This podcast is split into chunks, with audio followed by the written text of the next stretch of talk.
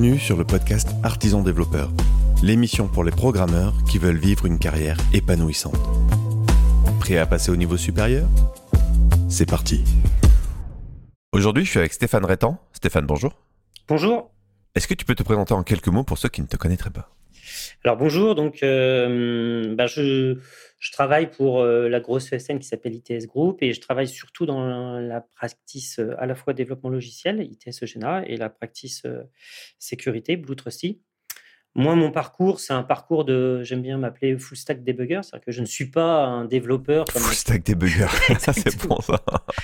Voilà, ça évidemment, c'est un petit, un petit troll ou un petit clin d'œil à ceux qui sont full stack développeurs. Donc évidemment, je ne me prétends pas du tout développeur et je ne le suis pas. Donc, je viens plutôt de l'infra. Moi, j'ai commencé au réseau euh, au siècle dernier. Et puis, petit à petit, euh, j'essaye de monter les étages. Hein. donc, euh, voilà, au réseau, système, sécurité. Et donc, j'ai une vision globale, mais plutôt côté, côté infra. Et je vois, j'ai suivi tout le mouvement Docker, Kubernetes, architecture cloud native qui a eu là sur ces dernières années. Euh, et, je me rends compte qu'en fait, on fait de plus en plus de dev, à la fois parce qu'on, dans les équipes dites DevOps, en fait, euh, bah moi j'interviens pour, euh, pour former, pour faire des ateliers, pour expertiser, pour accompagner sur la partie sécurité du code, mais non pas dans des PowerPoint vraiment euh, en changeant les deux, trois lignes, hein, c'est quelque chose qui est à peu près à mon niveau, ou donner une, une idée générale, et le respect des RGPD, le respect des normes et standards qu'il peut y avoir dans les grosses sociétés, hein. et donc la, compréhension de ces sujets-là. Donc à la fois apporter euh, de la connaissance infra au sein des équipes de dev, qui sont finalement orientées par application, et également sur la partie pure sécurité, qu'on pourrait appeler cybersécurité, c'est-à-dire qu'il y a de plus en plus de développement, d'outillage, qui sont réalisés par les équipes euh, de cybersécurité, qui consomment donc du dev pour justement traiter les événements, les alarmes, euh, tous ces sujets-là. Voilà. bah, c'est cool, ça nous fait, ça nous donne une bonne thématique parce qu'il y, a plusieurs choses qu'on peut. Hum, moi, je viens à la sécurité, donc ça sera intéressant qu'on en parle. Euh, je viens, en travaillant sur la blockchain, je me spécialise là-dedans, c'est-à-dire que j'ai commencé en tant que développeur blockchain et ensuite là, je suis en train de, de bouger sur la partie sécurité parce qu'en fait, quand tu développes sur la blockchain, il y a un enjeu énorme vu que les codes que tu fais va facilement brasser des centaines de milliers de dollars, voire des dollars, des millions de dollars. Euh, là, il n'y a pas longtemps, j'ai trouvé une faille critique qui, à, un cheveu près, pouvait bloquer 500 000 dollars de fonds. Je peux te dire que le porteur du projet, quand euh, on a identifié la faille, euh, avant de se rendre compte qu'il y avait des moyens de mitiger ça, ben, il était devenu tout lent. c'est quelque chose qui m'excite pas mal. Euh, je, trouve un côté euh, un côté hacker que je, découvre et que j'aime bien. Euh, et du coup, voilà, moi, c'est mon chemin, tu vois, c'est rigolo parce que toi, tu me dis que tu viens au dev, moi, je viens à la sécu. Et, et du coup, je suis intéressé par ton, par ton point de vue. On peut peut-être commencer par le côté Web 2. Parce que moi, moi je t'avoue que tout ce courant. Donc, euh, bon, d'abord, j'ai pris une baffe. Hein, quand tu as dit j'ai commencé le siècle dernier, parce que moi aussi, ça, fait genre un peu les dinosaures qui sortent de leur cave. Bon, moi, j'ai commencé en 99, donc sur la limite, tu vois, un an près, je pouvais, je pouvais pas le dire, mais euh, voilà. Et, euh, et c'est vrai que j'ai vu les choses pas mal évoluer. Euh, moi, je suis parti d'une culture dans l'extrême programming, des, des origines. On se posait pas ces questions-là, quoi. C'est l'équipe de dev qui gérait sa plateforme et point barre, quoi. Et, de par ma formation, de par aussi mes premières expériences, j'ai mis les mains dans l'admin, je gérais mes serveurs, je, développais euh, l'appli dessus et, c'est tout. Je me posais pas de questions. Et du coup, quand effectivement j'ai vu ce courant DevOps apparaître, je me suis un peu intéressé. Je me suis dit bon, ok, les mecs, ils ont juste pris la partie dev de l'XP qui était un peu trop euh, ops, ils en ont fait un truc à part quoi. Ouais, alors absolument. Alors le, mouvement DevOps, hein, il y en a partout, hein, chez tous les clients chez lesquels euh, j'interviens, euh, qui sont gros, euh, du, client de toute taille en France hein, principalement. Et alors c'est vrai qu'au début, ils arrivent, ils font assez rapidement des, choses spectaculaires parce qu'en fait, ils, arrivent à, s'abstraire des éventuelles contraintes et des lenteurs de l'infrastructure. Parce que c'est vrai qu'il faut dire aussi que l'infrastructure, des fois, ça peut être long. Obtenir une VM, obtenir un load balancer, obtenir un firewall, changer un record DNS, ça peut être très, très, très long. Euh, et donc, ils, arrivent à satisfaire le product owner très, très rapidement. Et donc, ils sont vus un peu comme les bons élèves. Et puis, bah, au bout de 2-3 ans, en fait, euh, les problèmes commencent à arriver. On commence à avoir des problèmes de maintenance, de vulnérabilité dans les librairies. Euh, et donc, il y a énormément de travail en fait à faire de maintenance qui est un travail qui est un peu caché. Et donc finalement, le développeur qui allait très très vite, bah, on impacte sa vélocité, là pour utiliser un terme un peu pédant. Ah non, mais c'est clair, pour moi, les admins, c'est les chieurs de service. l'image, l'image que j'ai, non mais sérieux, mais c'est les de service, mais en même temps, c'est eux qui se réveillent la nuit. Donc ils sont tous légitimes pour dire t'es gentil, mais en fait, ta libre, tu vas, tu vas pas la mettre. voilà, exactement. Et, tu vois que c'est là quasiment, là aujourd'hui, dans les dernières nou enfin, nouveautés ou déroulements qu'il peut y avoir sur la Sécu et le dev, bah, il y a suite à la fameuse faille de Log4j qui a eu lieu il y a un peu plus d'un an maintenant, à Noël euh, de l'année dernière. Hein, enfin, ah, vas-y, euh, raconte, parce que tu vois, même ça, j'ai réussi à passer à travers. Qu'est-ce qui s'est passé? Bah, Grosso modo, donc c'est pas Noël 2022, c'est Noël, Noël 2021. Donc dix jours avant Noël 2021, on s'est rendu compte qu'il y avait une énorme faille dans Log4j. C'est très intéressant ce sujet. En fait, on s'est rendu compte qu'il y avait une faille dans Log4j. En gros, il fallait patcher Log4j. Le problème, c'est que personne, personne ne sait, même dans les plus grosses sociétés, s'il y avait du Log4j sur des, centaines, des milliers d'applications. Parce que le Log4j, je pense que c'est euh, je pense qu'il est partout en fait. Je pense qu'il est à peu près dans toutes les applis Java de, de, du monde. Et la plupart du temps, en fait, il n'était même pas utilisé. Hein. Euh, donc en fait, c'était la, c'était donc ça s'est fini. la, la, backdoor, euh, la backdoor euh, qui fait mal quoi. Voilà exactement. Alors ça permettait grosso modo, en gros, il pouvait y avoir un attaquant qui, qui il se connecte sur le serveur, il fait un appel et en gros, on peut télécharger du code malveillant à l'extérieur et le ramener sur le serveur pour l'exécution pour simplifier. Alors, oui, tu, peux faire plein de choses à partir de là. oui, ouais, exactement. Alors, si c'est bien architecturé, on a des firewalls qui bloquent euh, les flux sortants, les flux entrants. Donc, ça peut être mitigé. Mais, voilà, ça peut être mitigé. Ça n'a pas non plus été l'apocalypse, mais ça a réveillé tout le monde. Et donc, tout d'un coup, les développeurs sont mis à faire de la maintenance parce que finalement, on les a rappelés. Les seuls qui savaient exactement ce qu'il y avait dans le code, c'était les développeurs. Donc, ils, ils se sont pris vraiment une grosse faille de sécu, enfin du travail à faire sur une, remédiation sur une faille de sécu. Et en fait, on avait des outils qui étaient rudimentaires, c'est-à-dire que les gens ils ont fait du grep sur le code pour voir s'il n'y avait pas Log4j. Et puis ils ont recompilé, ils ont réenvoyé ça euh, en prod. Ça a été plus ou moins rapide à être déployé. Et donc, on a quand même énormément progressé en l'espace d'un an, parce que maintenant, donc, bah, des vieux concepts qu'on appelle SBOM, hein, Software Bill of Materials, c'est en fait simplement la liste de tous les composants, tous les packages euh, bah, est généré automatiquement par les outils tels que Docker, dans les CI/CD. Enfin, automatiquement, il faut quand même le faire, hein, bien sûr.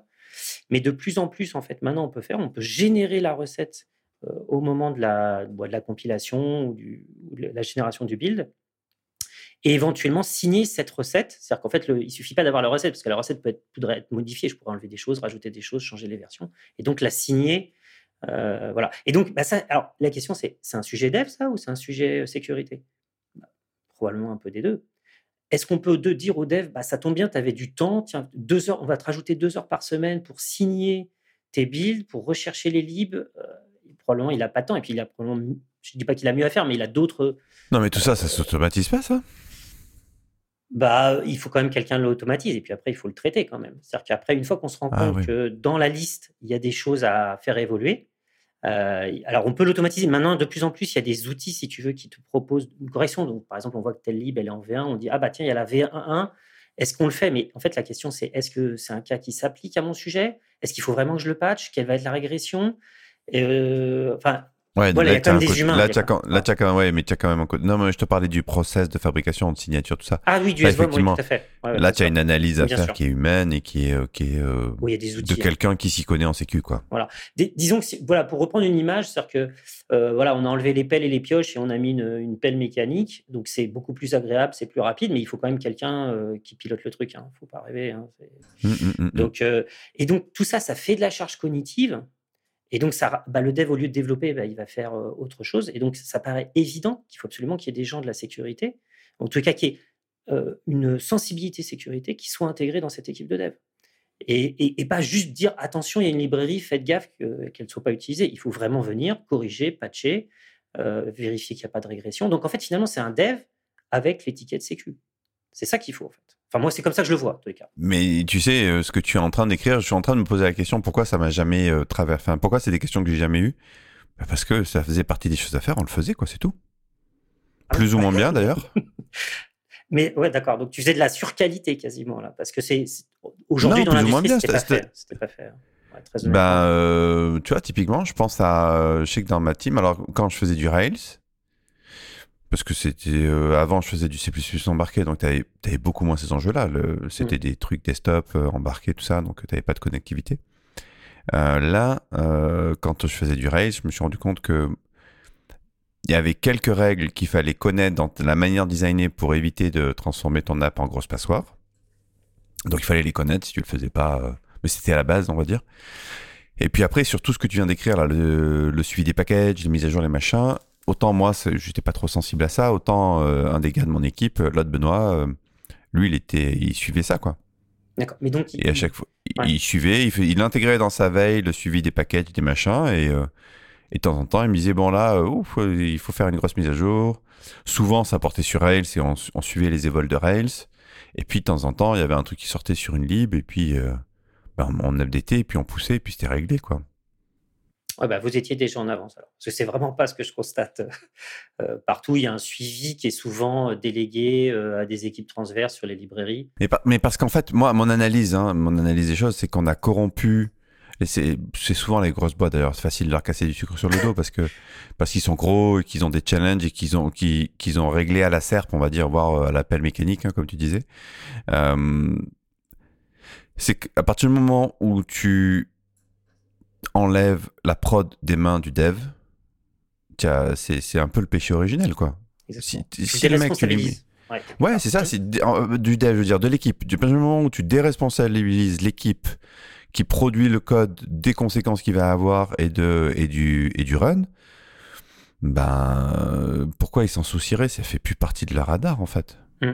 exactement. Ça a été et si, et si, tu, et si tu compiles à ça le fait que euh, moi, j'ai été choqué de la carence qu'il y avait de connaissances et de formation sur ces, sur ces couches-là, tu vois.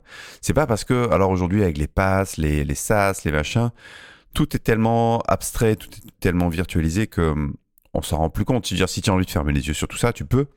Sauf que le jour où tu as un pépin, moi j'ai le souvenir, euh, je t'en parlais là en, préparation de l'épisode, une fois d'un dev qui était coincé sur un truc, il bloquait au niveau du DNS, et j'ai dit mais tu sais ce que c'est un DNS Et qui me regarde avec des grands yeux ronds.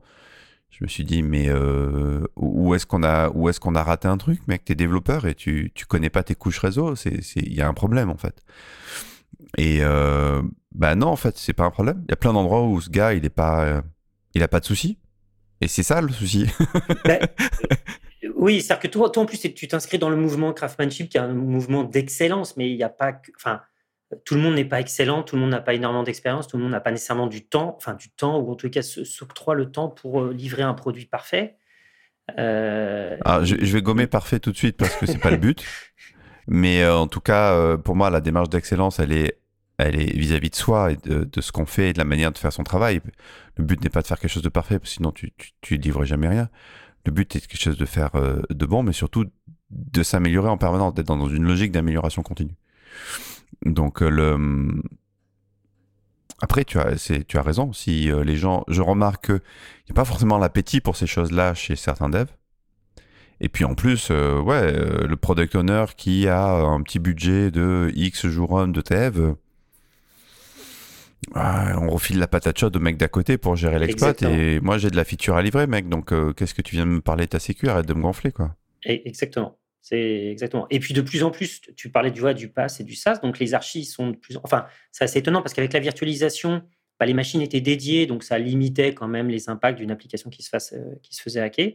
Là de plus en plus avec euh, Kubernetes ou le pass bah, on est de plus en plus dans du mutualisé. Donc une application qui se fait hacker va, va potentiellement fuir et donc euh, mettre en danger tout un tas d'autres applications qui sont hébergées sur les mêmes serveurs ou dans les mêmes zones. Et donc, bah, autre exemple, tu vois, c'est euh, mettre en place euh, du cloisonnement réseau. C'est des sujets qui sont pas toujours très marrants pour les devs, qui quelque part finalement ont raison. Eux, ils voient que midi à leur porte. Hein. Eux, ils livrent une application, ils sont pas garants de la sécurité de toute la, la boîte.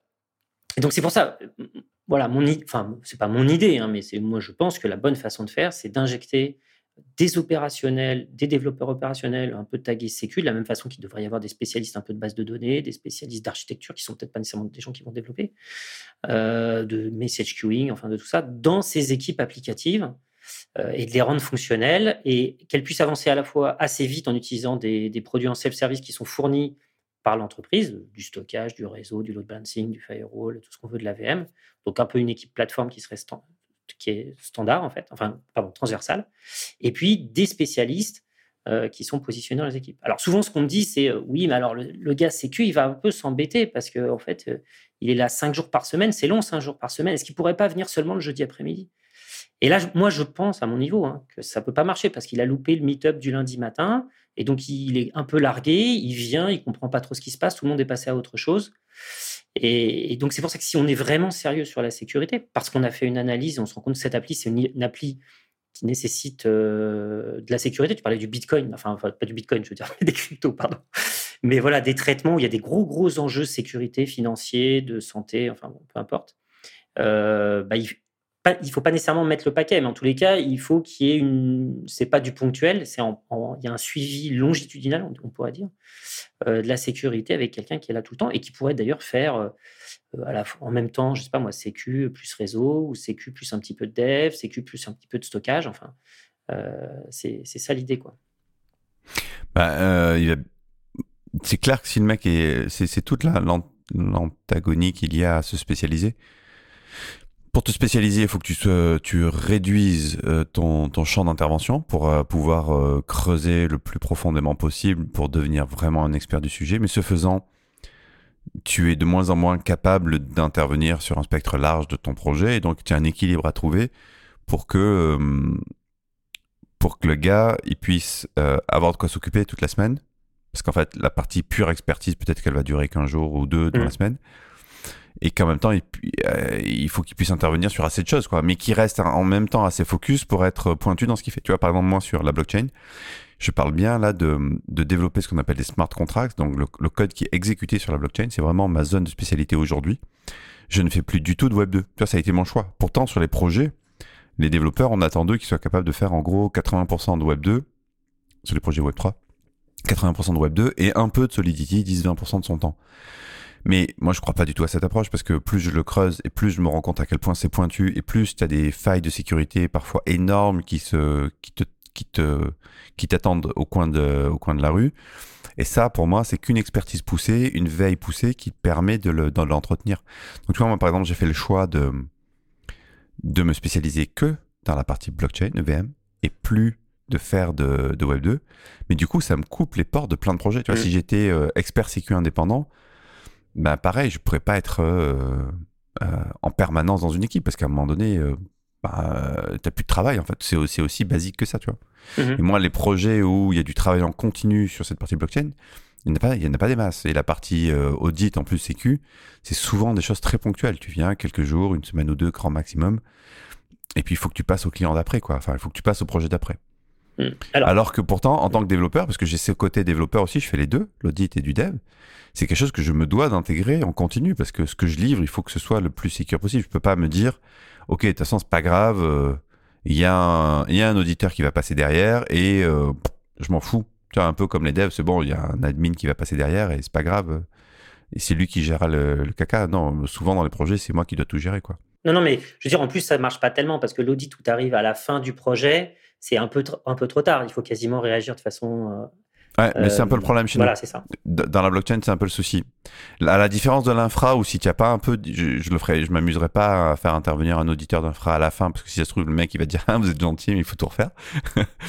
euh, alors, l'auditeur blockchain, pourquoi pas, mais euh, on est condamné à, on est obligé de travailler sur pièce, en fait. Donc, on est obligé, on est condamné à attendre la fin du dev. Et vu que la fin du dev est souvent contrainte par des timelines euh, débiles, euh, on est souvent pris en sandwich entre la mise en prod qui doit avoir lieu dans trois jours et le dev qui vient de se finir. Mais bon, ça c'est inhérent à cette partie-là très spécifique. Du coup, si on fait l'analogie, qu'un un développeur qui nous écoute se dit ouais, finalement, euh, c'est pas si con. Si je m'intéressais un peu au DevOps, histoire de gagner un peu là-dedans, ça me plaît. Tout ce qui est un petit peu admin système, ops, tu lui conseillerais de commencer par quoi, de démarrer comment? Euh, bah, je, pense qu'à la base, c'est quand même euh, les connaissances système. Déjà, c'est ce qui est probablement le plus proche du, euh, du développeur. Hein. Donc, c'est les connaissances système.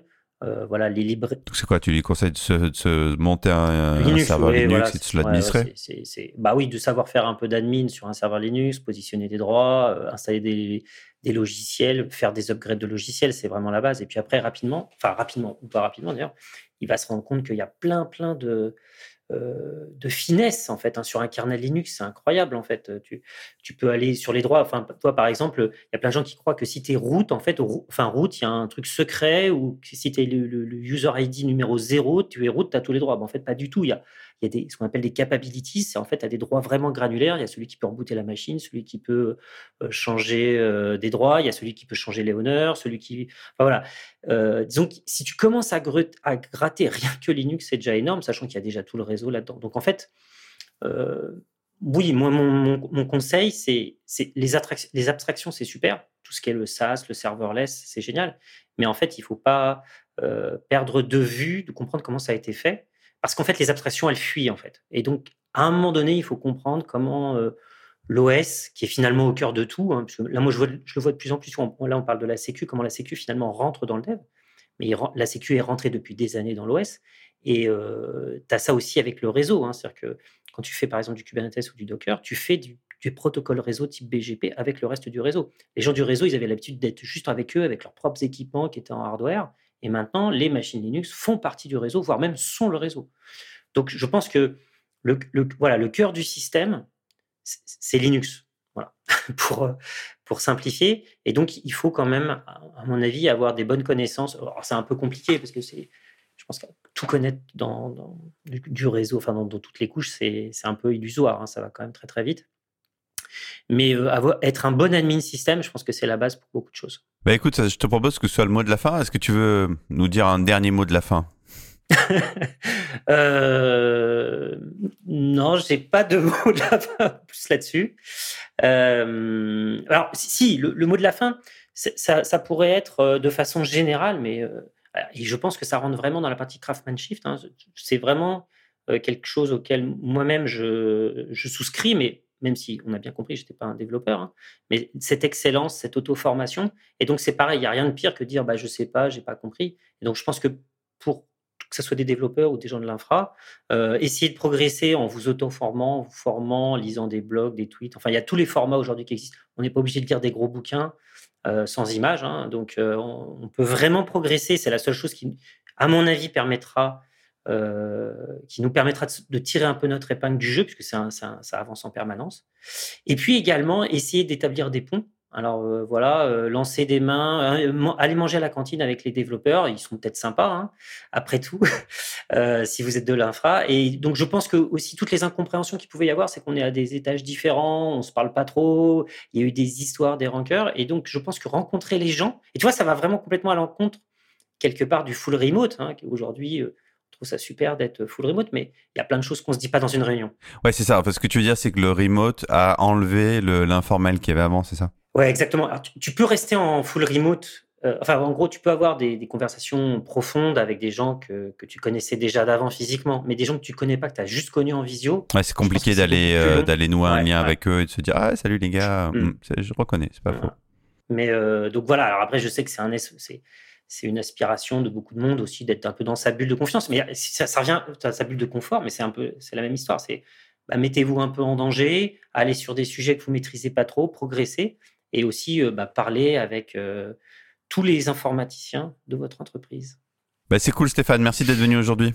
C'est un plaisir. Merci Benoît. Quant à toi, cher auditeur, bah voilà, j'espère que cet épisode t'a donné envie de t'intéresser un petit peu à ces sujets-là. Tu l'as compris, moi je estime que ça fait complètement partie de notre travail de s'intéresser à ces sujets-là, d'avoir au moins le bagage technique pour comprendre ce qui se passe, pour comprendre les décisions qu'on prend. Quand tu choisis euh, du Kafka plutôt que du RabbitMQ, ça serait bien que tu comprennes la différence qu'il y a entre les deux. Et euh, bah, je te dis à bientôt. Je te donne rendez-vous dans un prochain épisode du podcast. Ciao